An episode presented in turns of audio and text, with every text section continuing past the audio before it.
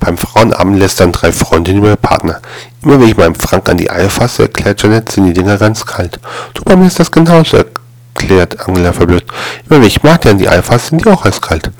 Christina, die dritte Runde, bleibt für den Rest des Nachmittags stumm.